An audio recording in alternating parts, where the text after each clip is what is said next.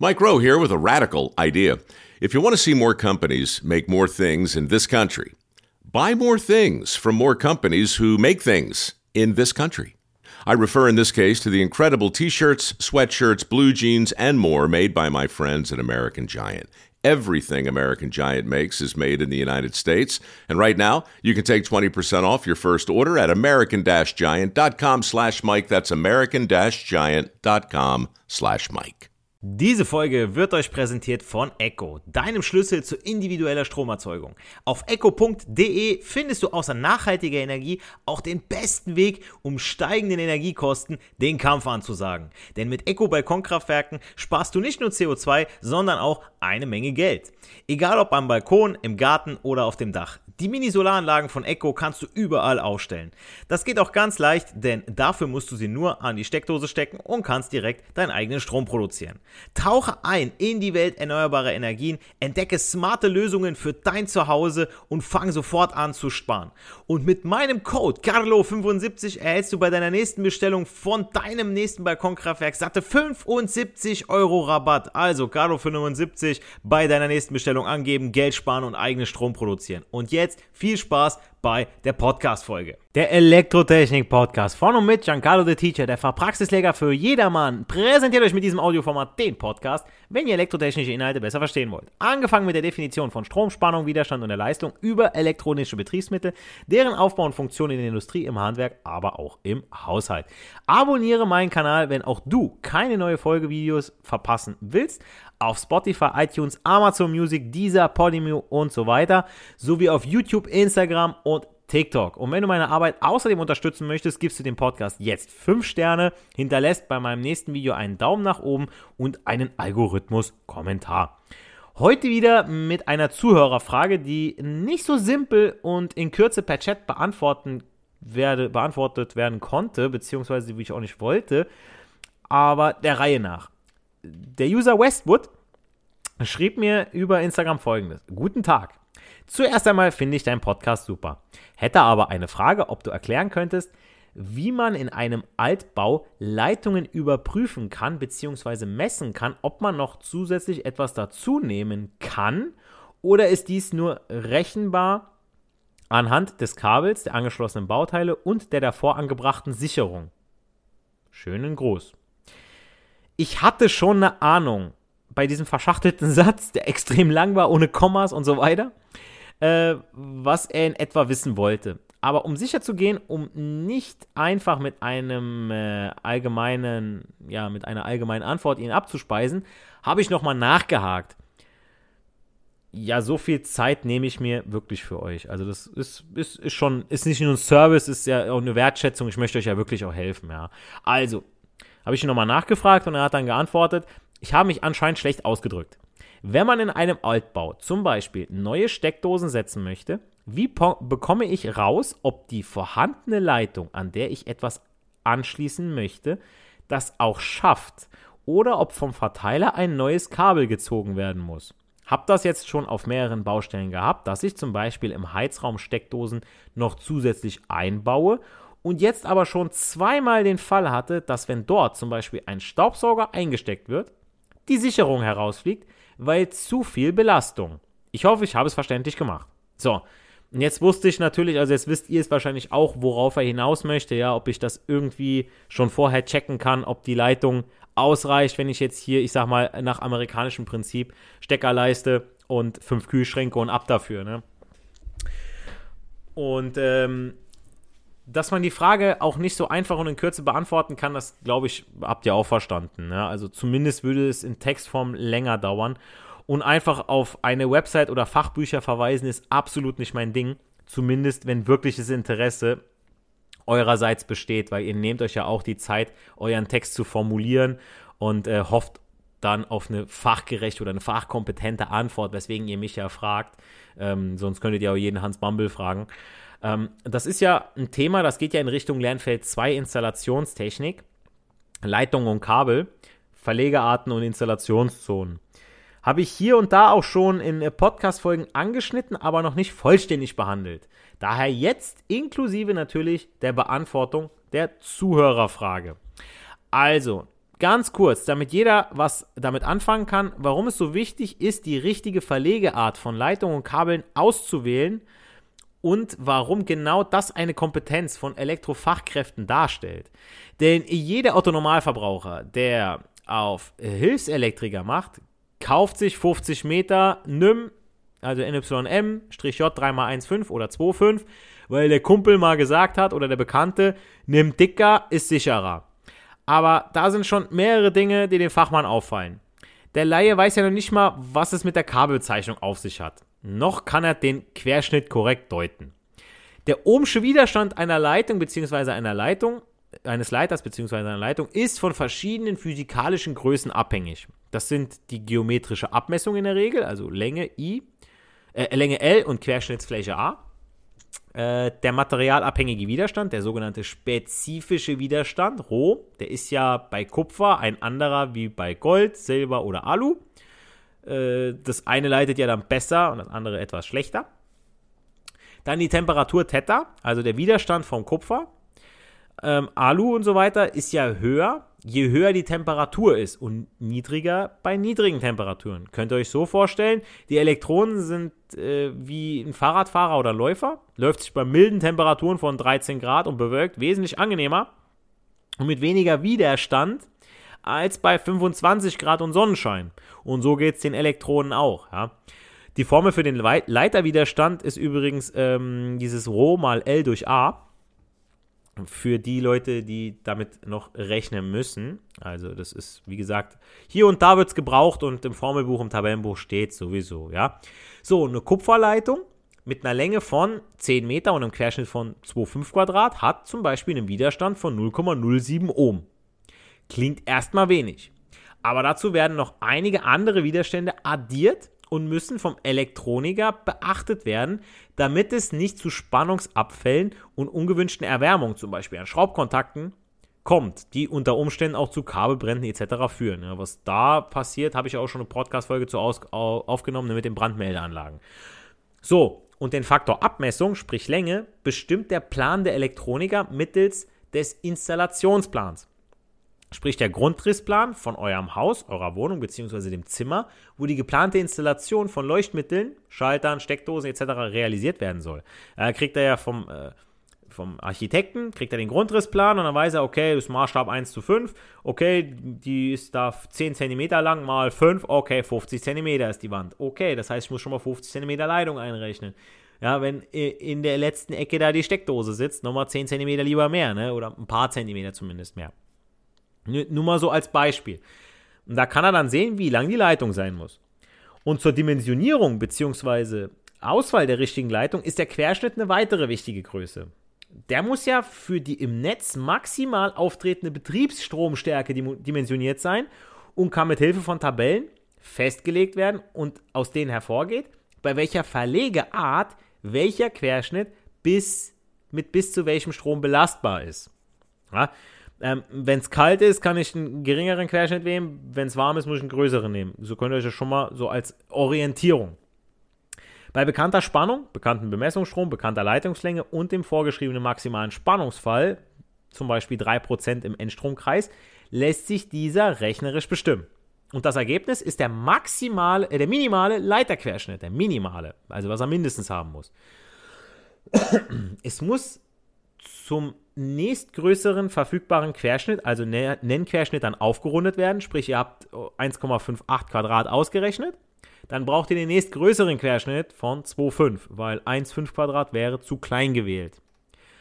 Unsere Leitungen müssen ja für den maximal auftretenden Strom ausgelegt werden. Bringt mir ja nichts, wenn ich zu Beginn spare und den kleinstmöglichen Querschnitt verlege und in der meisten Zeit läuft auch alles super, aber sobald eine Spannungsspitze auftritt, raucht mir die Leitung ab und ich muss die Wand wieder aufmachen und neu verlegen. Da kauft man doppelt plus die Arbeit und so weiter, zieht das einen schönen Rattenschwarz hinter sich her. Würde ich keinem empfehlen. Und wie schon erwähnt, ist jede Leitung abhängig vom Material, Länge und Querschnitt und hat einen unterschiedlichen elektrischen Widerstand, der bei Stromfluss zur Erwärmung des Leiters ja führt. Und diese Erwärmung darf einen zulässigen Wert nicht überschreiten. Daher ist ein genügend großer Leiterquerschnitt auch zu wählen. dann gibt es ein sogenanntes Kochrezept für die Leitungsdimensionierung.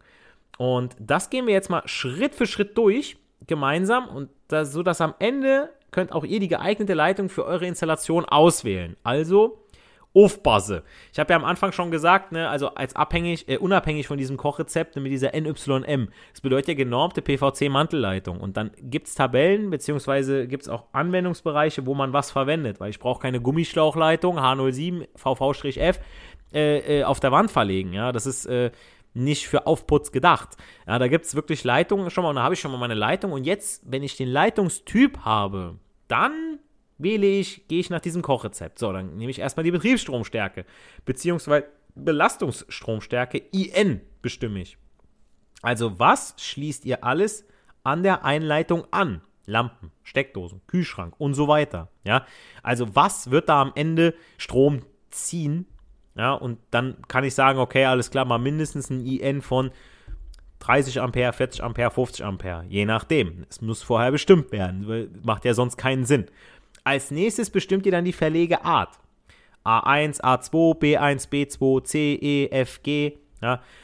Da gibt es die Tabelle, beziehungsweise also zum Beispiel im Tabellenbuch. Wichtige Seite sollte sich jeder Azubi markieren.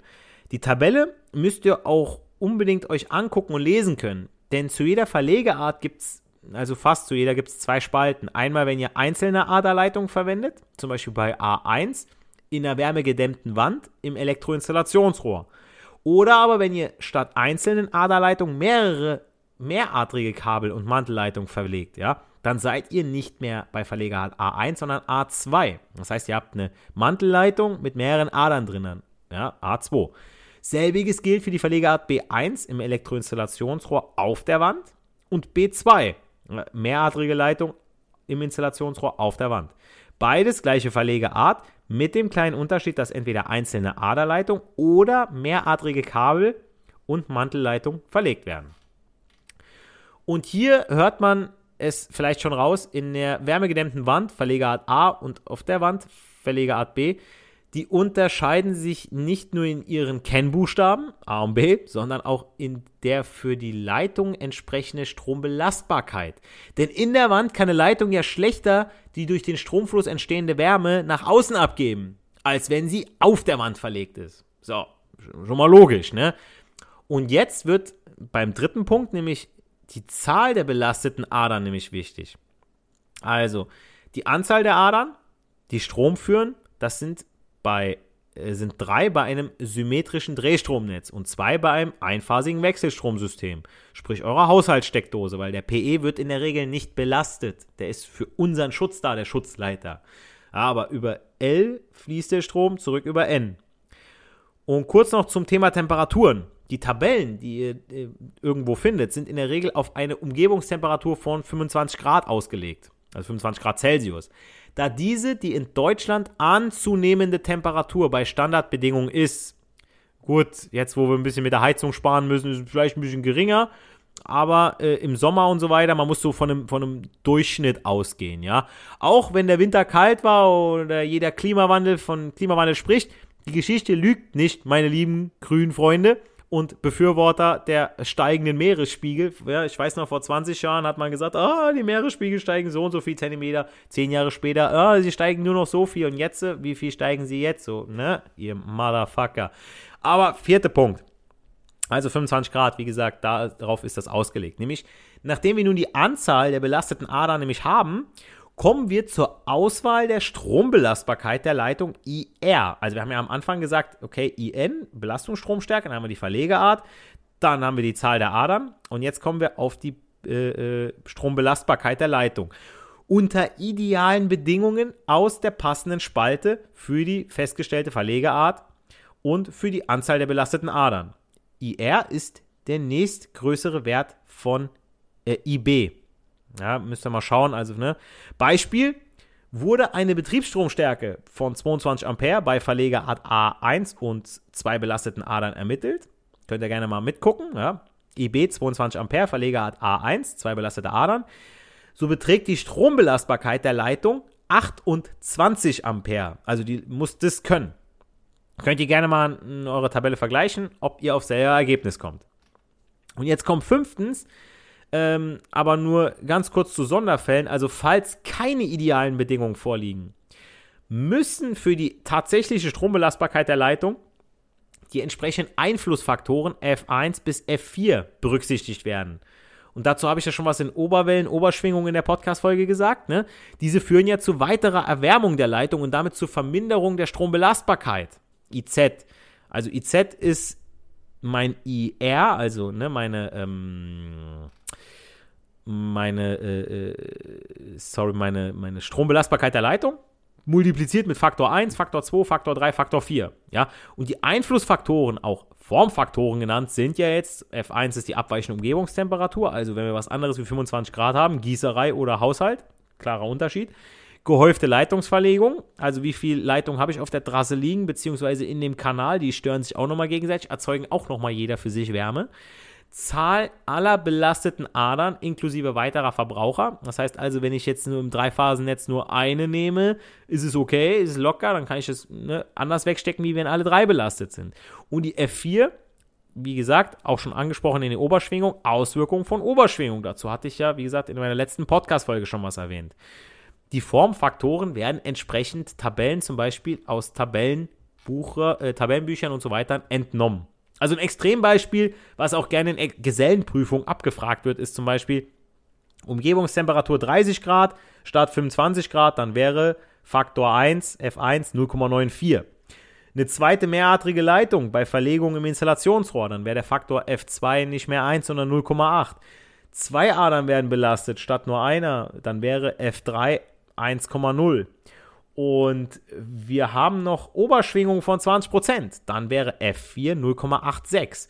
Für das Beispiel ergibt sich dann unser IZ dann von 28 Ampere mal 0,94 mal 0,8 mal 1 mal 0,86 und dann habe ich nur noch 18,11. Ja, wichtig zu wissen. Und äh, dann muss geprüft werden, ob der gewählte Leiterquerschnitt noch ausreicht, also ob IB, mein Betriebsstrom, kleiner IZ ist.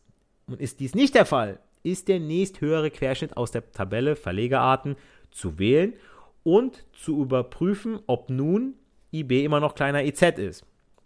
Falls dies dann noch immer nicht der Fall ist, muss der Querschnitt weiter erhöht werden, bis die Bedingung erfüllt ist.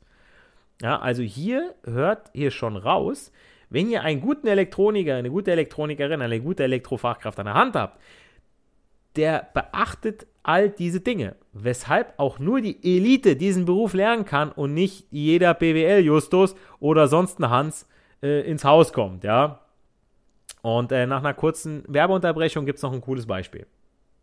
Also hört raus, ist gar nicht so easy. Ne? Und jetzt mal zum Beispiel. Also der Betriebsstrom, den die Leitung führen soll, sind immer noch unsere Betriebsstromstärke von 22 Ampere. Die sind ja wesentlich höher als unser errechneter IZ mit 18,11 Ampere durch, ne? Die zwei Adern und Oberschwingung, mehradrige Leitung und und und, ne? Ähm, also ist der nächsthöhere Leiterquerschnitt von 6 Quadrat zu wählen und zu prüfen. Und bei 6 Quadrat beträgt die maximale Strombelastbarkeit der Adern bei Verlegeart A1 36 Ampere. Damit wird ja dann IZ 36 Ampere mal 0,94 mal 0,8 mal 0,75 mal 0,86 gleich 23,28 Ampere, dann wird es erfüllt. Ja, also so muss man das rechnen. Ja, das, das ist nämlich äh, mein IR, den ich da für meine ne, maximale Strombelastbarkeit mit den ganzen Faktoren, die nehmen ja ab. Ja, weil wenn ich jetzt das mit mehr Adern und so weiter, dann habe ich ja eben keine 36 Ampere mehr, die da fließen dürfen. Die dürfen ja nur unter idealen Bedingungen fließen. So, und jetzt als sechsten Punkt bei unserem äh, Rezept, wir haben nur noch drei Punkte, keine Angst, nehmen wir aber unser Beispiel, das ohne die Sonderfälle ist, sprich der resultierende Leiterquerschnitt bei Kupfer aus der gleichen Tabelle ausgewählt wäre nämlich jetzt 4 Quadrat. So, erst jetzt ist der Querschnitt der Leitung final bestimmt und jetzt kann der Nennstrom IN des Überstromschutzorgans der Leitung gemäß der Tabelle ausgewählt werden. Es muss ja gelten, mein meine Betriebsstrom muss kleiner sein meiner, meines Schutzorgans, meiner Strombelastbarkeit. Also, ne, was IZ ist. So, also Betriebsstrom 22 Ampere, was alles angeschlossen sein wird und dauerhaft Strom benötigt. Dann der Nennstrom meiner Schmelzsicherung bzw. meines LS-Schalters wäre hier ja 25 Ampere. auch aus einer Tabelle ausgewählt. Und die maximale Strombelastbarkeit der Leitung ist ja 28 Ampere bei 4 Quadrat. Mit den ganzen Faktoren. So, also ne, wird immer kleiner. Ob nun der gewählte Querschnitt tatsächlich so eingesetzt werden kann oder nochmals vergrößert werden muss, ist mit der Überprüfung des zulässigen Spannungsfalls Delta U zu ermitteln. Ja, also muss der Querschnitt daraufhin vergrößert werden, so ist entsprechend das Überstromschutzorgan auch zu wählen. Ja, also da müssen wir wieder zurück zu Punkt 7. Das heißt, ihr merkt, das ist, es ist ein Prozess. Die erfahrenen Elektro Elektroniker und Fachleute, die wissen, okay, alles klar, ich schließe das und das, habe ich schon 100 Mal gemacht, da muss ich nicht nochmal rechnen. Aber wirklich so Azubis, die müssen das erstmal verstehen. Ihr müsst das erstmal auch fachgerecht ausführen und wir Prüfer müssen ja auch sehen, ob das auch so funktioniert, was ihr da macht. Ne? Jetzt habt ihr mal gehört, was es mit so einer Leitungsdimensionierung auf sich hat, was der Fachmann oder die Fachfrau so alles zu beachten hat. So, und jetzt bleibt ja noch die Beantwortung der Frage, welcher Anlass zu dieser Podcast-Folge gab. Ich wiederhole sie nochmal sinngemäß. Also wenn man in so einem Altbau zum Beispiel neue Steckdosen setzen möchte, wie bekommt man heraus, ob die vorhandene Leitung, an der man etwas anschließen möchte, dafür auch ausgelegt ist oder ob vom Verteiler ein neues Kabel gezogen werden muss. Also ihm ist die Sicherung geflogen, wo er einen, Steckdo äh, einen Staubsauger angeschlossen hat. Und tatsächlich würde ich jetzt zunächst am Sicherungskasten schauen, was ist da verbaut für einen Leitungsschutz. Sprich, wie hoch ist der IN. Dann kann man in der Verteilung erkennen, was ich für einen Querschnitt verlegt habe in der Bude. Ja, Stichwort maximale Strombelastbarkeit der Leitung IZ. Verlegeart muss man halt schauen. Da sieht man ja, würde ich so pauschal nicht raushauen, aber wahrscheinlich Inputs. Hast oft äh, eine äh, wärmegedämmte Wand, dann ist es A. Und dann muss man schauen, also Verlegeart A, und dann muss man schauen, okay, wahrscheinlich dann A2. Und dann musst du schauen, was willst du alles auf, äh, an dem Stromkreis anschließen. Sprich, die Betriebsstromstärke überschlagen. Ja, mal so grob schätzen. Man muss nicht ständig mit dem Taschenrechner rumrennen. Gerade wenn es schnell gehen soll oder wenn man nicht äh, päpstlicher sein will als der Papst. Aber auch hier gilt, Sicherheit geht vor und lieber etwas mehr rechnen und dafür dann äh, nicht doppelt zum Kunden rennen müssen, wenn was ist, beziehungsweise immer dran denken, wie wir Elektriker stehen mit einem Bein im Knast und ich will keinen auf dem Gewissen haben und ich will auch nicht Rechnung tragen oder wenn es irgendwo brennt. Ne? Also wie gesagt, äh, da könntest du mal gucken ähm, und anhand dessen kannst du dann schon sehen, okay, äh, da hat irgendeiner einen Querschnitt genommen, um zu sparen. Das siehst du ja dann. So, wenn da ein Querschnitt gewählt, dann kein Wunder, dass dann äh, die Leitung sich unnötig erwärmt und dann die Sicherung sagt, ah ja Junge, hier, äh, das funktioniert so nicht. Ne? Wie gesagt, beziehungsweise nicht, dass sie die, äh, die Leitung vorher abraucht und so weiter, aber gut, dass wir bei LS-Schaltern zumindest äh, da die ähm, Freiauslösung haben. Solltet ihr noch Fragen oder Anmerkungen zum Thema Strombelastbarkeit von Leitungen haben oder ihr wünscht euch noch tiefergehende Inhalte dazu oder vielleicht ein ganz anderes Thema im Bereich der Elektrotechnik, dann schreibt mir gerne über meine Website elektrotechnikpodcast.de. Link dazu findet ihr in meinem Linktree oder in sämtlichen Social Media Profilen. Ich melde mich innerhalb der nächsten sieben Tage bei euch, stelle gegebenenfalls noch Rückfragen zum gewünschten Thema, falls etwas unklar sein sollte. Und wer weiß, vielleicht ist auch schon Thema von euch innerhalb meiner nächsten Podcast-Folge. Ja, ich hoffe, äh, lieber Westwood, dass ich deine Frage beantworten konnte. Hiermit. Ansonsten gerne nochmal Rückfrage stellen. Bleibt mir nur noch zu sagen, nicht für die Schule, sondern für das Leben lernen wir. Wir hören uns in der nächsten Podcast-Folge. Macht's gut, euer Giancarlo, the Teacher. Diese Folge wird euch präsentiert von Echo, deinem Schlüssel zu individueller Stromerzeugung. Auf echo.de findest du außer nachhaltiger Energie auch den besten Weg, um steigenden Energiekosten den Kampf anzusagen. Denn mit Echo Balkonkraftwerken sparst du nicht nur CO2, sondern auch eine Menge Geld. Egal ob am Balkon, im Garten oder auf dem Dach. Die Mini-Solaranlagen von Echo kannst du überall aufstellen. Das geht auch ganz leicht, denn dafür musst du sie nur an die Steckdose stecken und kannst direkt deinen eigenen Strom produzieren. Tauche ein in die Welt erneuerbarer Energien, entdecke smarte Lösungen für dein Zuhause und fang sofort an zu sparen. Und mit meinem Code CARLO75 erhältst du bei deiner nächsten Bestellung von deinem nächsten Balkonkraftwerk satte 75 Euro Rabatt. Also CARLO75 bei deiner nächsten Bestellung angeben, Geld sparen und eigenen Strom produzieren. Und jetzt viel Spaß bei der Podcast-Folge.